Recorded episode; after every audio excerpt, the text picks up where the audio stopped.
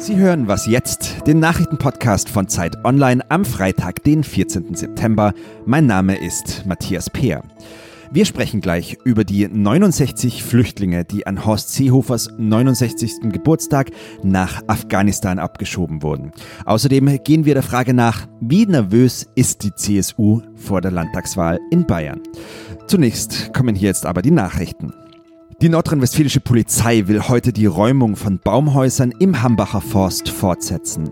Die Bauwerke sind zum Symbol des Widerstands von Braunkohlegegnern geworden. Aktivisten haben die Gegend besetzt, um zu verhindern, dass der Wald abgeholzt wird. Das hat der Energiekonzern RWE nämlich vor. Er will hunderte Hektar Wald roden, um dort Braunkohle abzubauen. Bei einem großen Polizeieinsatz sind bereits gestern mehrere Baumhäuser entfernt worden. Es ist dabei auch zu Auseinandersetzungen gekommen gekommen. Unbekannte haben Molotow-Cocktails auf ein Polizeiauto geworfen. Aktivisten wollen jetzt für das Wochenende neue Protestaktionen organisieren. Der Südosten der USA bereitet sich auf Hurricane Florence vor. Die ersten Ausläufer haben bereits die Küste erreicht. In tausenden Haushalten ist der Strom ausgefallen. Das Auge des Wirbelsturms wird wahrscheinlich am Nachmittag etwa an der Grenze zwischen North und South Carolina auf Land treffen und dann am Samstag die Küste entlang ziehen. Das Hurricane-Zentrum warnt davor, dass der Sturm tödlich sein kann. Besonders groß ist die Gefahr durch Sturmfluten. Fünf Millionen Menschen leben im Einzugsgebiet des Hurricanes. Redaktionsschluss für diesen Podcast ist 5 Uhr.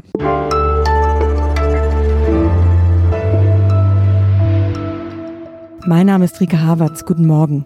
Ausgerechnet an meinem 69. Geburtstag sind, das war von mir nicht so bestellt, 69 Personen nach Afghanistan zurückgeführt worden. An dieses Zitat von Bundesinnenminister und CSU-Chef Horst Seehofer erinnern sich viele von uns sicherlich noch sehr genau. Doch wer waren diese Menschen und was ist aus ihnen geworden? Darüber spreche ich jetzt mit Britta Stuff. Sie ist Redakteurin im Ressort Politik der Zeit. Guten Morgen, Britta. Guten Morgen. 69 Abschiebungen am 69. Geburtstag von Horst Seehofer. Der hat sich darüber fast noch gefreut. Das hat ihm zu Recht sehr viel Kritik eingebracht. Aber wie es so oft ist, kommt die nächste Schlagzeile, die nächste Aufregung. Aber ihr seid dran geblieben an diesen 69. Ja, wir sind dran geblieben. Uns ist ein paar Tage danach aufgefallen, dass es natürlich sehr, sehr viele Abschiebungen gibt, aber wenige, bei denen man so eine konkrete Zahl gleich mitgeliefert bekommt. Wenige, die so sehr im Fokus der Öffentlichkeit stehen. Es gibt dauernd Sammelabschiebungen. Die meisten werden nicht bemerkt, nicht von Journalisten, nicht von der Öffentlichkeit. Und diese war eben sehr prominent geworden durch dieses Zitat. Und wir haben uns dann vorgenommen, diese Menschen zu suchen, um dieser Abschiebung dadurch ein Gesicht, viele Gesichter zu geben. Erzähl uns mal von eurer Recherche. Wie kompliziert war das, diese 69 Fälle zu finden?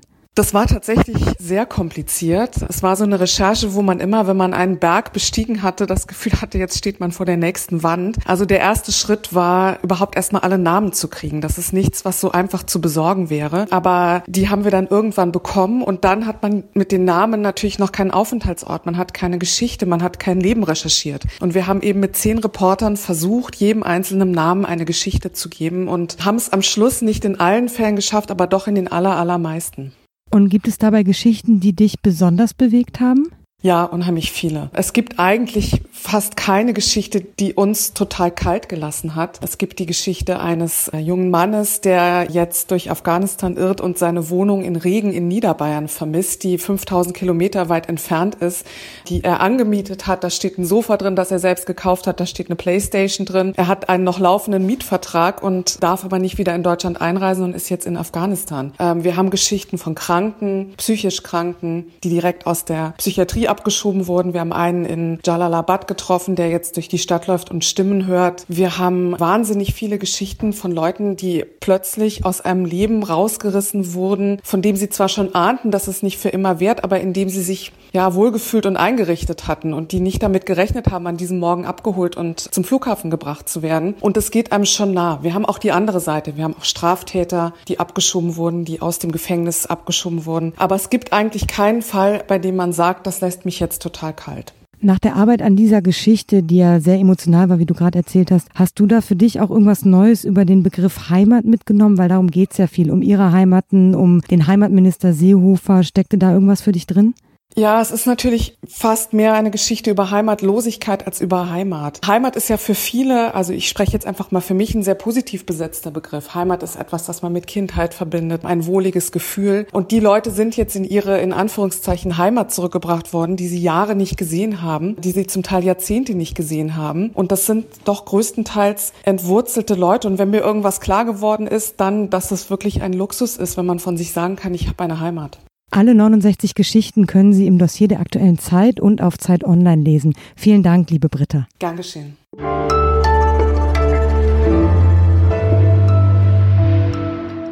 Und sonst so? Ein paar rote, sich überkreuzende Linien auf einem Stein. Was wie die Kritzelei eines Kindes aussieht, die so ganz zufällig an ein Hashtag erinnert, das könnte tatsächlich die älteste bekannte Zeichnung der Menschheit sein.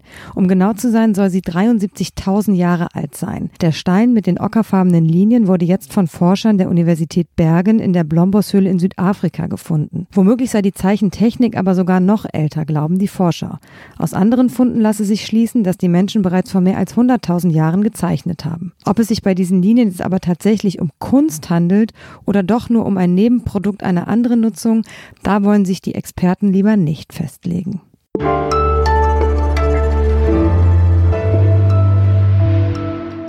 Wirklich glücklich kann die CSU in Bayern gerade nicht sein. Einen Monat vor der Landtagswahl am 14. Oktober sind die Umfragewerte der Partei auf ein historisches Tief gefallen. Laut Bayern-Trend würden derzeit gerade einmal 35 Prozent die Partei wählen, so wenig wie nie seit Einführung dieser Erhebung. Am Samstag ist Parteitag und die CSU wird sich damit auseinandersetzen müssen, dass sie künftig zum Regieren einen Partner braucht. Darüber spreche ich jetzt mit Ferdinand Otto, er ist Politikredakteur bei Zeit Online. Hallo Ferdinand. Hallo. Markus Söder muss nun nicht gerade Angst haben, nicht Ministerpräsident in Bayern zu bleiben, aber nervös dürfte er schon sein. Ja, auf jeden Fall. Also die aktuellen Zahlen sind ein Desaster, das kann man gar nicht anders sagen. Dass es mit der absoluten Mehrheit nicht reichen würde, daran hatte man sich so ein bisschen gewöhnt in den letzten ja, Monaten, muss man sagen. Markus Söder hat schon auch immer vorgebaut, hat schon gesagt, ja, ich strebe ein Ergebnis an, so gut wie möglich für die CSU. Von absoluter Mehrheit hat er da schon länger nicht mehr gesprochen, so vollmundig. Aber was die Situation jetzt natürlich besonders angespannt macht, ist, dass sich noch nicht mal irgendwie eine,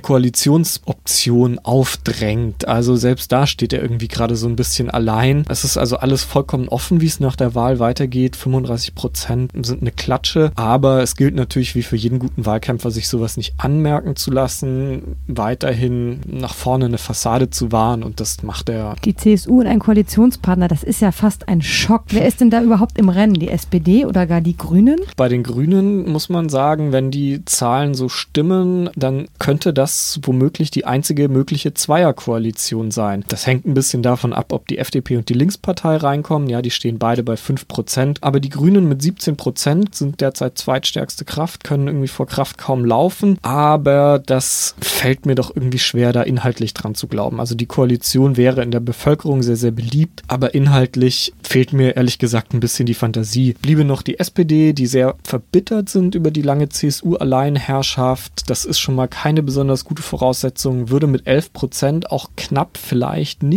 reichen. Aber die SPD macht zurzeit so einen Sozialwahlkampf in Bayern, kostenlose Kitas, Wohnungsbau etc. Das sind alles Dinge, die sich Bayern leicht leisten könnte und die Markus Söder, also einem möglichen Koalitionspartner aus dem vollen Klingelbeutel des Freistaats locker hinwerfen könnte. Also das finde ich könnte gehen. Inhaltlich am nächsten ist die CSU wahrscheinlich an den freien Wählern dran.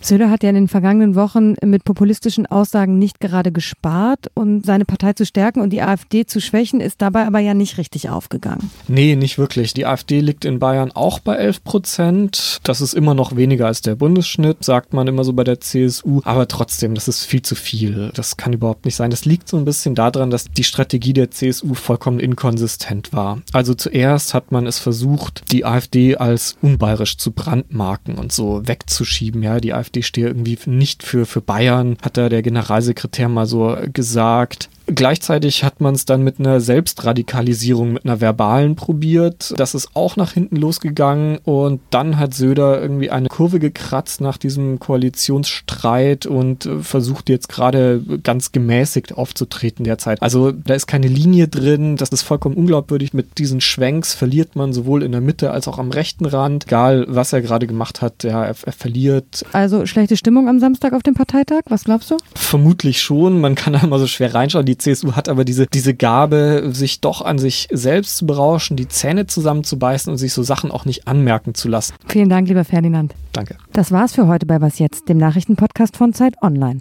Eine neue Folge gibt's am Montag wieder. Schönes Wochenende. Seehofer und Söder ist gerade so eine Traumkombi, oder? Ja, Seo von Söder, die haben sich irgendwie noch nie so wirklich leiden können.